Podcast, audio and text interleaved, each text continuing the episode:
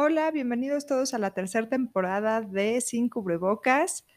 A los nuevos les cuento que este es un podcast que se trata de la pandemia. En las primeras dos temporadas eh, estuve platicando con muchos de mis amigos doctores, yo también soy doctora, y hablábamos de cómo íbamos viviendo las cosas, de cuáles eran nuestras impresiones desde nuestras diferentes disciplinas, aquellos que estaban en primera línea, aquellos que están en salud mental, aquellos que estaban en su casa como observadores, aquellos que quizá tienen funciones administrativas y que podían darnos esa cara.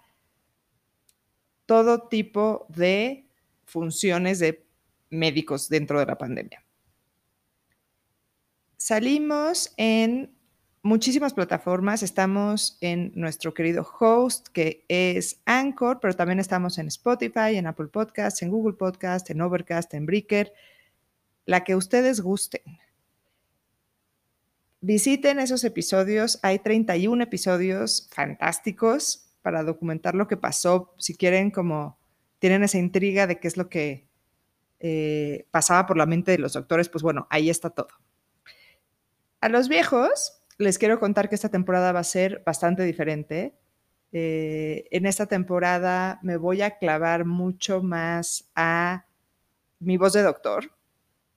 Y es muy chistoso porque ya grabé algunos episodios y la gente que me conoce, digamos, fuera del ámbito de la medicina y que por alguna razón o me escuchan en una llamada con algún paciente o alguna vez me tienen que acompañar al hospital o alguna vez acuden o mandan a algún familiar a consulta conmigo, se sacan muchísimo de pedo de lo que ellos llaman mi voz de doctora.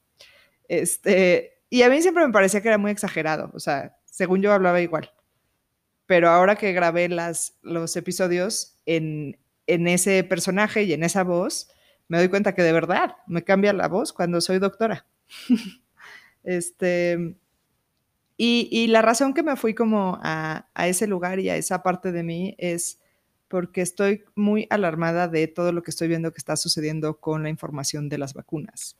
Eh, veo mucha gente con muchísima resistencia a la vacuna o la posible vacuna, porque ni siquiera existe todavía y ya la están descartando.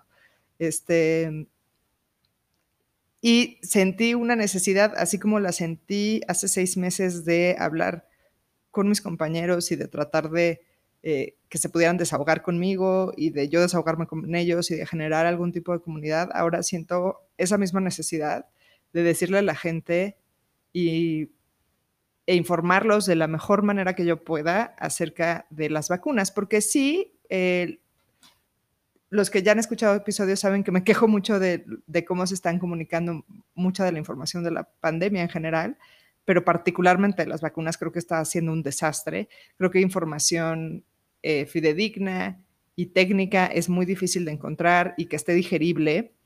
Entonces me quiero dedicar mucho a eso. Y por eso es que mi voz es de doctora.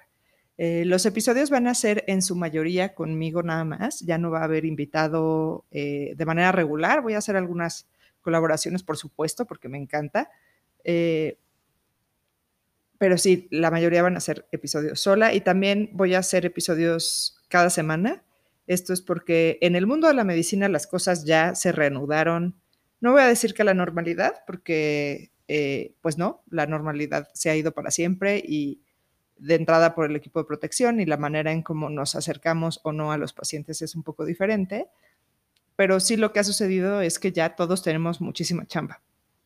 Por lo menos la gente eh, alrededor de mí ha notado un incremento en la demanda de servicios de salud.